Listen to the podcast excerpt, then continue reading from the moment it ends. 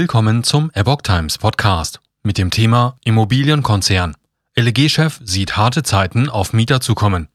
Jetzt ist Verzicht angesagt. Ein Artikel von Epoch Times vom 25. Juli 2022.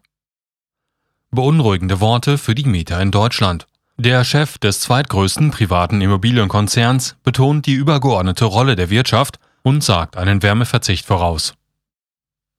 Deutschlands zweitgrößter privater Immobilienkonzern LEG stimmt die Mieter auf harte Zeiten ein. Ich glaube, dass in der derzeitigen Kriegssituation der Bevölkerung in Deutschland klargemacht werden muss, dass jetzt Verzicht angesagt ist, sagte LEG-Chef Lars von Lackum dem Handelsblatt. Und das wird ein Wärmeverzicht sein. Das muss man klar politisch aussprechen. So von Lackum. In den eigenen vier Wänden einen zusätzlichen Pullover anzuziehen, werde da womöglich nicht ausreichen. Es wird wohl eine noch wärmere Wolldecke vonnöten sein, sagte er. Von Lackum betonte, für Deutschland als Industrieland sei es wichtig, in der Gaskrise Wege zu finden, die eigene Wirtschaft produktionsfähig zu halten. Deshalb müsse die Politik den Menschen jetzt rasch reinen Wein einschenken und klar machen, dass Verzicht notwendig sei. Wir haben doch nichts davon, wenn wir es privat alle warm haben, aber niemand mehr zur Arbeit geht, weil die Firmen reihenweise die Produktion einstellen.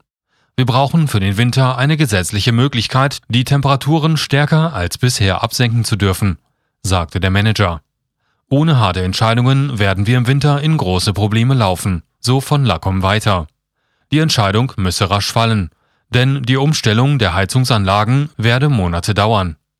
Der LEG-Chef rechnet damit, dass auf die Mieter des Wohnungsriesen bei der Nebenkostenabrechnung im nächsten Jahr wegen der hohen Gaspreise eine Zahlung von ein bis zwei Monatsmieten zusätzlich zukommt. Das wird viele finanziell überfordern, warnte er. Die LEG werde wie in der Corona-Krise Ratenzahlungen oder ähnliches anbieten, aber das sei nur eine vorübergehende Hilfe. Wir gehen davon aus, dass bundesweit bis zu 20 Prozent der Mieter das Problem mit den Energiepreisen finanziell alleine nicht mehr in den Griff bekommen, warnte von Lackum.